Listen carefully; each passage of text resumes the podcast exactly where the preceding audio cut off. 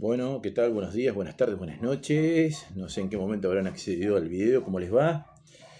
Vamos a comenzar hoy con la segunda clase, con la clase 3 en realidad, pero bueno, vamos a ver la unidad número 2. La unidad número 2 corresponde al capítulo 3 del libro. Por favor, tengan presente eso porque normalmente suelen preguntarlo, así que tengámoslo presente. Les reitero la necesidad de que comiencen a hacer las guías eh, y si tienen dudas las eh, planteen, por favor. Eh, por un lado tenemos el grupo de Telegram, donde estoy esperando suscriptores, porque hasta ahora no he tenido suscriptores. Eso lo que nos permite es una mayor agilidad en los tiempos de respuesta, porque bueno, ustedes que escriben y yo en el mismo momento que están escribiendo estoy pudiéndoles contestar. Y la otra alternativa es el foro de eh, consultas que están acá en el sitio web de la asignatura. Y bueno, ya estamos hoy comenzando la unidad 2, con lo cual la unidad 1 debería estar terminada en su guía correspondiente. Así que los invito a que si tienen alguna duda, por favor, por favor, la acerquen y podamos eh, comenzar a, eh, a, Ahí aclaré la pantalla porque me parece que está saliendo, está medio oscuro esto, pero bueno, es lo que hay. Eh, vamos a, por favor, no perdamos los tiempos. Yo sé que tal vez para ustedes sean momentos complejos, pero es importante que podamos ir avanzando con la materia. Bueno, ¿qué vamos a ver en esta unidad eh, número 2? Vamos a ver materiales. Si recuerdan las clases de introducción, yo les comenté que eh, cualquier bien que nosotros adquiramos está compuesto de materia prima, mano de obra y costos indirectos. Así que hoy vamos a ver el primero de los tres elementos que componen cualquier bien o servicio que nosotros adquiramos, que son precisamente materiales. Materiales o materias primas lo solemos utilizar como sinónimo. Eh, a ver, dentro de los materiales, dentro del concepto de materiales, tenemos materias primas y materiales. Dentro del concepto de materiales directos, también tenemos productos en proceso de elaboración y productos terminados. Los productos terminados pueden ser productos terminados para la venta o productos terminados que se utilicen en, para nuevos productos, o sea, productos intermedios o semi elaborados. ¿Estos productos son productos finales? Sí, claro que son productos finales, pero se van a utilizar en un nuevo producto que se va a realizar. Y también dentro de los materiales tenemos los materiales indirectos, que son suministros son, eh, eh, son auxiliares para la producción. El libro da algún ejemplo, accesorios, herramientas de corta duración, piezas de recambio. Y también tenemos materiales que técnicamente, técnicamente, eh, pueden ser considerados materiales, pero que desde el punto de vista, que desde el punto de vista práctico conviene considerarlos como materiales indirectos, como materiales indirectos, porque por su poca, por su poca importancia económica. con respecto al proceso de eh, adquisición de los materiales, el libro plantea una alternativa, pero no deja de ser una alternativa. Ustedes pueden eventualmente utilizar otro proceso distinto de acuerdo a eh, la empresa en la cual estén trabajando o, o bueno, el lugar donde ustedes estén. Em, en principio plantea diciendo que la adquisición de materiales o servicios generalmente son consecuencia de, por un lado, puede ser el requerimiento automático de almacenes al llegar al punto de repedido. Si ustedes tienen un área de almacenes, y lo estamos pensando que sí lo tenemos, han fijado en algún determinado momento cuál es el punto a partir del cual ustedes van a realizar eh, nuevos pedidos. Si llega a ese punto, automáticamente disparan un nuevo llamado y hacen el pedido de nueva adquisición. Una, otra segunda alternativa es que el requerimiento sea de un usuario cualquiera, aunque puede ser que pase por almacenes. Esto suele suceder cuando es la primera vez que se compra algún material con un fin de prueba. Se hace, la, se hace el pedido de esa manera y si resultó positivo el pedido que se hizo, a partir de ahí entra en el circuito normal. Una, y finalmente, una tercera alternativa sería requerimientos que hace almacén para cubrir necesidades que son esporádicas, que no son habituales. Entonces, en ese caso, no va a haber necesidad de que se normalice. Ahora, los pedidos, los pedidos en compras deben siempre haber pasado por almacenes. Eso es lo que se estila. ¿Para qué? Para saber que efectivamente almacenes ha controlado que no, que no esté el bien, que estemos en el punto de repedido o las situaciones excepcionales que estábamos hablando. Ahora, en cuanto a los almacenes, hay dos alternativas. Los almacenes pueden ser centrales o periféricos. ¿Cuándo estamos hablando de un almacén central? Cuando hay un almacén único. ¿Y cuando estamos hablando de almacenes periféricos? Cuando hay varios almacenes distribuidos en distintos lugares. Ahora, el, almacén único, el depósito único, tiene la ventaja de ser más eficiente. O sea, tenemos todo en un solo lugar, evitamos duplicidades, pero hay mayor costo de movimiento, de control, el costo de posesión. Los periféricos, los periféricos tienen la ventaja de que ponen más cercanos de los proveedores el bien que se va a adquirir. Ahora, ¿cuál es el problema que tiene? El problema es que hay, puede haber cierta duplicación en la cantidad de existencias. Y es muy difícil verificar en tiempo real lo que tiene un almacén y lo que tiene otro. Eso tengámoslo presente, son las dos alternativas de almacenes que se van a encontrar. ¿Cuál es el procedimiento habitual de eh, adquisición de materiales? Dice, almacenes emite el pedido normalizado de materiales que habitualmente debe contener los siguientes elementos. Esto es una posibilidad que les plantea esta bibliografía que estamos siguiendo. Ustedes pueden utilizar otra alternativa en función del lugar donde ustedes estén trabajando. No lo tengamos como una verdad revelada. Esto es una alternativa y bueno, vamos a leerla. Por un lado tenemos ¿Qué elementos debe contener este, este, este pedido? El código del bien o del servicio, la descripción del suministro y rango de la calidad deseada y alguna otra especificación técnica, cuánto es la cantidad y la unidad de medida, cuál va a ser el plazo de entrega que nosotros esperamos y en qué etapas está el inventario en términos físicos. O sea, bueno, ¿Cuánto stock me está quedando? ¿Estoy muy lejos del punto de repedido o no? ¿Estoy lejos del punto de seguridad o no? ¿Cuál es el consumo que yo tengo mes a mes? Todos estos datos para qué le sirven? Y le sirven para que compras pueda hacer más o menos rápido este pedido que le están haciendo. El pedido le hace el área de compras y, acá volvemos a lo mismo. A ver, el sistema de compras lo maneja cada empresa. Ustedes están en la parte privada y en la parte privada cada empresa dispone el procedimiento que guste. El libro plantea algunas alternativas.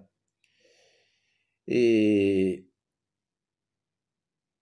¿Cuántas cantidades van a... ¿Cuántas, cuántas cantidades de, de presupuestos van a requerir? Eh, bueno, eso depende de la empresa. O sea, el libro habla de tres en un momento, en un lugar. Eh, chicos, eso depende de la empresa. No estamos en una empresa pública donde está todo arreglado. Acá, la empresa internamente va a definir, bueno, yo eh, en esta situación pido presupuesto a un proveedor, dos proveedores, tres proveedores, 20 proveedores. Depende de la empresa. Lo que sí puede estar normalizado si ustedes están trabajando en empresas grandes es, y también va a estar, eh, cambiemos la palabra, lo que va a estar también normalizado en cada empresa es quienes dan las autorizaciones. En algunas empresas las dará un área, en otras empresas las dará otra área. Pero les reitero, si el procedimiento de adquisición que plantea el libro es un procedimiento, no el procedimiento. Ustedes, en el momento que estén en la actividad, o bueno, si ustedes están en algún emprendimiento particular, ustedes serán los que definen estas ideas. No los tomen como, como una cuestión como previa en otras materias que sí o sí tiene que ser así. Lo mismo el formato de orden de compra que plantea, eh, que, que, se plantea. El formato de orden de compra es un formato de orden de compra, no es el formato de orden de compra. ¿Qué debe contener? Bueno, el número, obviamente la empresa, obviamente la referencia de la contraparte, la fecha y una descripción renglón por renglón de todos los bienes que se están eh, comprando. Aquí hay una alternativa donde también les agrega los códigos de, eh, de bienes de nosotros y de la contraparte. Yo creo que eso es muy difícil saberlo, pero bueno, si lo supieran está bueno que lo agreguen cuál es el lugar de entrega, cuál es el plazo de entrega, cuáles son las condiciones de pago. Y después va a estar dos firmas, la firma de quien está firmando el orden de compra, alguien responsable del área de compra, un gerente, un director, no sé cómo sea. Y también quien está recibiendo la otra parte, pero aguardarle y decir, mira, yo te, vos me la recibiste tan día y a partir de ahí que empiecen a contar eh, el plazo de entrega. Eh, bueno, mandan la orden de compra, el proveedor eh, les en un momento le entrega el bien, la entrega del bien siempre viene acompañada de un remito, eh, y en este, este remito es el que van a tener que controlar para ver si las características físicas de lo que están enviando se corresponden con lo que nosotros hayamos pedido. Bueno, si lo que estamos comprando no es un bien, sino un servicio, bueno, van a tener que hacer una certificación de prestación de servicio.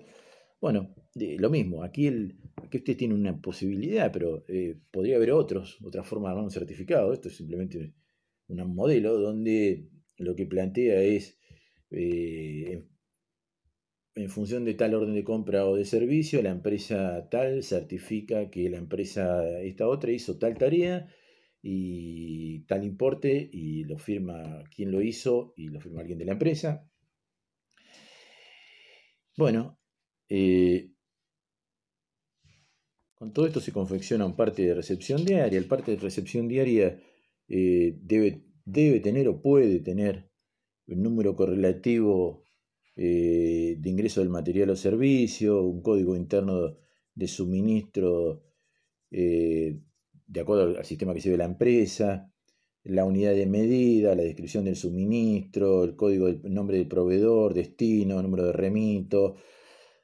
Bueno, información que, eh, les reitero, ustedes pueden eh, hacerla como dice así o eh, hacer una alternativa que les sea más cómodo en función de la empresa en que estén trabajando. El efecto parcial, estudia la que dice el libro y estarán felices. ¿Qué pasa si los materiales tienen que devolverse al proveedor. Se puede devolver al proveedor por dos razones. Primero porque la, calidad no corresponde, es una posibilidad, o no, o lo que, o no responde a lo que le solicitamos. O sea, nosotros pedimos mate y nos mandaron mate cocido. No es un tema de calidad, es un tema de que no me mandaste lo que te pedí. O eh, En algunos casos se admite un cierto margen más o menos por una cuestión de que estamos hablando de bienes a granel. Entonces, eh, el libro da algunos ejemplos en hierro, chatarra, textiles, todo por, a, granel. Eh, esa una, le da una posibilidad de que esté más o menos un 10%. Entonces, ¿qué puede suceder? Que si supera ese porcentaje, se devuelva.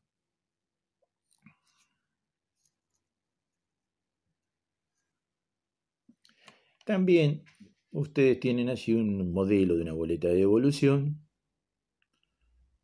que básicamente lo que dice es qué se devuelve y por qué motivo y bueno, que lo está firmando almacenes y el proveedor. Si pensamos en empresas pequeñas, tal vez no tenga mucho sentido pensar en una gran codificación de materiales, pero si pensamos en empresas grandes, sí es necesario que la empresa tenga un buen sistema de codificación de material. Eh, un buen sistema de codificación de materiales que les va, que les va a ustedes eh, permitir. Les va a permitir que sea sencillo encontrar Bueno, ya, sea que estemos en empresas pequeñas o grandes, vamos a necesitar hacer una buena eh, codificación de eh, materiales. una buena codificación de materiales va a, permitir, va, va a tener que reunir, para que, se, para que esta codificación de materiales que estamos haciendo sea, sea bueno, ciertos requisitos. ¿Cuáles son esos requisitos? Debe ser sencillo, para que todos lo puedan aprender y usarlo sin inconveniente. Debe ser preciso, que no se preste a confusión si estamos comprando un bien u otro. Debe ser breve, es decir, que tiene que ser fácilmente reconocible, fácil de recordar, versátil, que se permita adaptar, y económico. Entonces, con estas premisas vamos a ver que existen distintas alternativas para, para codificar los materiales. Una primera alternativa, numérico simple. ¿Qué significa numérico simple? Que en la medida que van apareciendo distintos materiales, vamos agregando los números, desde el 1 hasta el infinito. Bueno, eh, la posibilidad de dejar eh, áreas en blanco. Puede ser recomendable o no, no, no, no parecería una muy buena idea. Pero en definitiva, empezamos con el número 1 y vamos para adelante. El numérico por tandas es la segunda alternativa. Obviamente, ¿cuál es el problema que tiene? Este, y que va a estar todo mezclado. Entonces, no, no, no parecería una buena alternativa.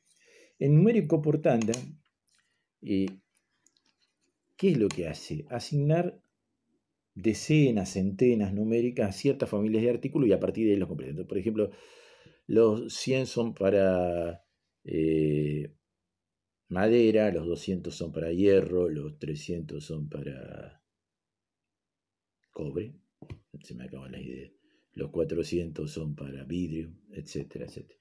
¿Cuál es el problema que tiene? Y el mismo problema casi que tenía el anterior. ¿Qué pasa cuando yo empiezo con el 100 y llego al 199? Y eh, bueno, no, no, no, tendría que recurrir a otro número, con lo cual no, no funciona. El alfanumérico es combinar, el nombre lo dice, letras y números para de alguna forma tratar de eh, recordar más fácilmente el bien y estar asociada la letra a alguna letra del bien o una característica del bien y el número también. Y el número será un número que le vamos dando. Eh, el mnemotécnico es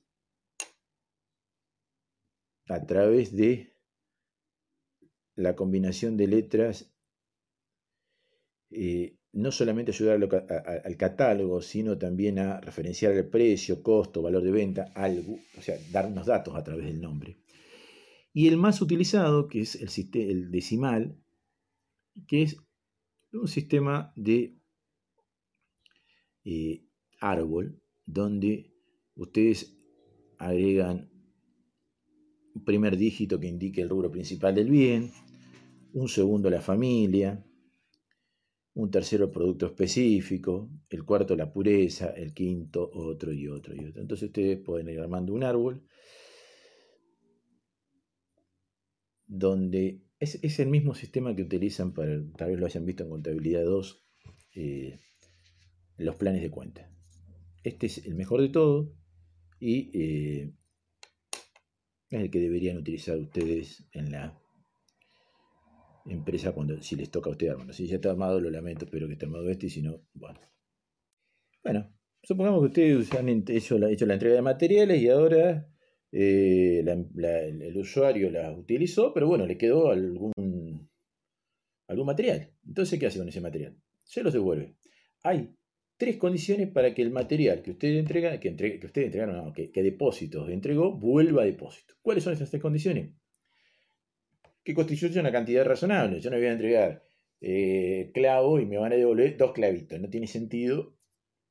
Sería poco práctico hacer toda una documentación por dos clavitos que alguien me está devolviendo. Y que las características sean las mismas. Yo no entrego un bien para que se utilice en perfectas condiciones y me lo devuelven destruido, chatarra. No.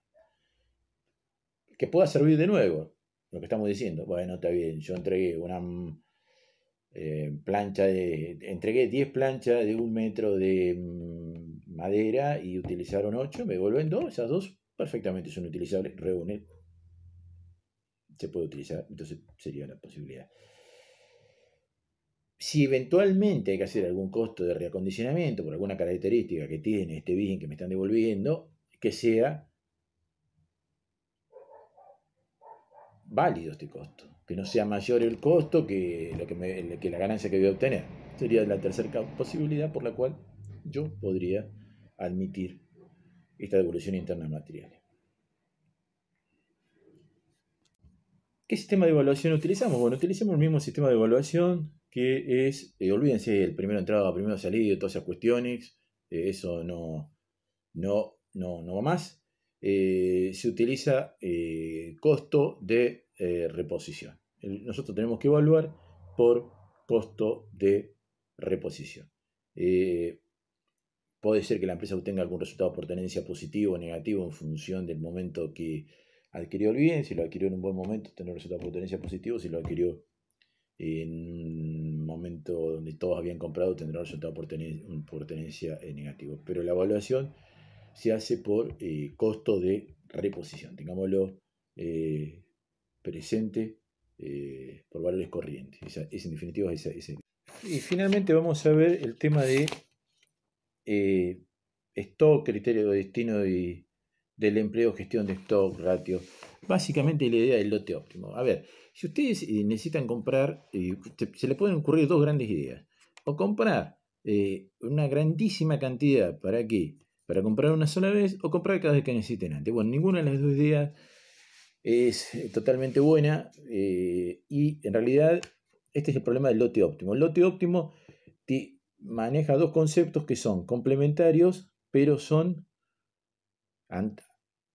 son antagonistas entre ellos. Por un lado, voy a querer, voy a tener que ver el costo de posesión y por otro lado el costo de adquisición. Eh, si yo adquiero eh, mucha cantidad, mucha cantidad, voy a tener eh, un buen precio por esa compra. Pero ¿qué me va a pasar? Voy a tener que tener un inmenso costo de almacenamiento. Por otra parte, si yo todos los días adquiero una baja cantidad, mi costo de almacenamiento va a ser mínimo, pero también es esa cantidad de veces que yo eh, adquiero va a ser que mi costo sea mayor por ese lado. Entonces, eh, tenemos que conjugar estas dos situaciones. Eh, yo acá eh, les recomiendo que vean ustedes eh, el ejercicio práctico. No, tenemos, yo no tengo acá pizarrón, con lo cual no puedo, no puedo dibujárselos, pero el ejercicio práctico que plantea la página 116 y 117, eh, y bueno, si tienen alguna duda me la, me la planteen en forma por el grupo de Telegram o por la otra alternativa por el por el grupo de por el foro de consulta, porque bueno, realmente no, dispongo del pizarrón y me, es imposible hacer. Pero bueno, les sugiero, eh, miren la página 116 117, que hay un ejemplo práctico, y bueno, si tienen alguna duda, también hay un dibujo que plantea ahí donde claramente aparece eh, eh, esta cuestión de por un lado el costo de adquisición y por otro lado el costo de posesión como dos curvas que se contraponen y el punto de corte donde daría el lote óptimo. Y bueno, con esto estaríamos dando cierre a eh, esta unidad. Em, dos o tres cuestiones para ir cerrando. La primera, eh, no dejen de ir haciendo las guías. Yo ahora con esta unidad les voy a habilitar la guía y eh, con el criterio normal que suelo tener en clase, el día miércoles, hoy es lunes, ustedes van a tener subido hoy durante el día esto, van a tener la posibilidad, si tuviéramos en clase ese día ustedes tendrían la posibilidad de avanzar con el eh, desarrollo de las consultas. Bueno, no tenemos clase en forma presencial, pero la tenemos virtual. Así que, por favor, si tienen dudas, no dejen de plantearla a través del grupo de Telegram o la alternativa, les reitero, a través del foro de consulta. Em, avancemos y por favor, en la medida que vayan ustedes planteando las dudas o alguna dificultad, eh, bueno, iremos viendo para eh, ir resolviéndolas. Y una posibilidad que me gustaría plantear, lo voy a dejar por escrito en el foro, es la posibilidad de hacer alguna clase eh, en forma en vivo. Se me ocurren dos alternativas, una por YouTube eh, en vivo y que ustedes a través de, de la caja de comentarios me planteen, vayan planteando las dificultades. Y la otra alternativa que realmente me parece mejor, por lo menos yo la utilizo, es hacer por Instagram. Yo les dejaría el link de Instagram y ustedes allí mismo podríamos eh, tener una especie de clase un poco más ajustada a lo que estamos acostumbrados todos los días. El problema que el único problema que tendríamos es eh, que bueno, ustedes tenían que ir a hacer las consultas eh, vía escrita para que yo las pueda ir leyendo. Sé que hay algunas alternativas, como el famoso Zoom que se está poniendo de moda en estos días, o Skype que es más antiguo. pero estamos, yo creo que tiene un problema eso, por lo menos donde yo estoy, la conectividad de Internet es más o menos y donde se conectan varias cuentas a la vez, eh, se va a hacer muy complejo. Entonces, y además que tenemos, eh, tenemos otro problema que es el tema de la imagen de ida y vuelta. Entonces, no, no, no me termina de parecer factible. Les reitero, el Telegram es una alternativa, el foro de consulta es otra y en la medida que haya algún tipo de respuesta de la parte de ustedes, eh, a través de Instagram, en vivo, en algún momento del día. No digo que sea la hora real de la clase, porque cuando ustedes una clase a las 9 de la noche, eh, pero bueno, podría ser una alternativa si ustedes están disponibles, y si no a las 7, que es la otra. Y bueno, y si no, fijar algún otro horario. Y en ese momento encontrarnos y que ustedes puedan eh, dejarme las dudas y yo las voy contestando en el momento. Bueno, nos estamos eh, viendo en la próxima clase. Yo el miércoles voy a estar disponible para consultas y, y bueno, si no, no voy a avanzar con, con otra parte, con otra unidad esta semana porque no tendría mucho sentido. la semana que viene, el día eh, lunes comenzaríamos con la unidad siguiente, pero les reitero, por favor, veamos la unidad 1 eh, y la unidad 2, que es esta, y vayámonos sacando las dudas. Eh, no sabemos hasta cuánto va a durar esta situación y lo importante es que ustedes puedan ver las clases desde sus, desde sus casas y podamos recepcionar las inquietudes que tengan. Muchas gracias.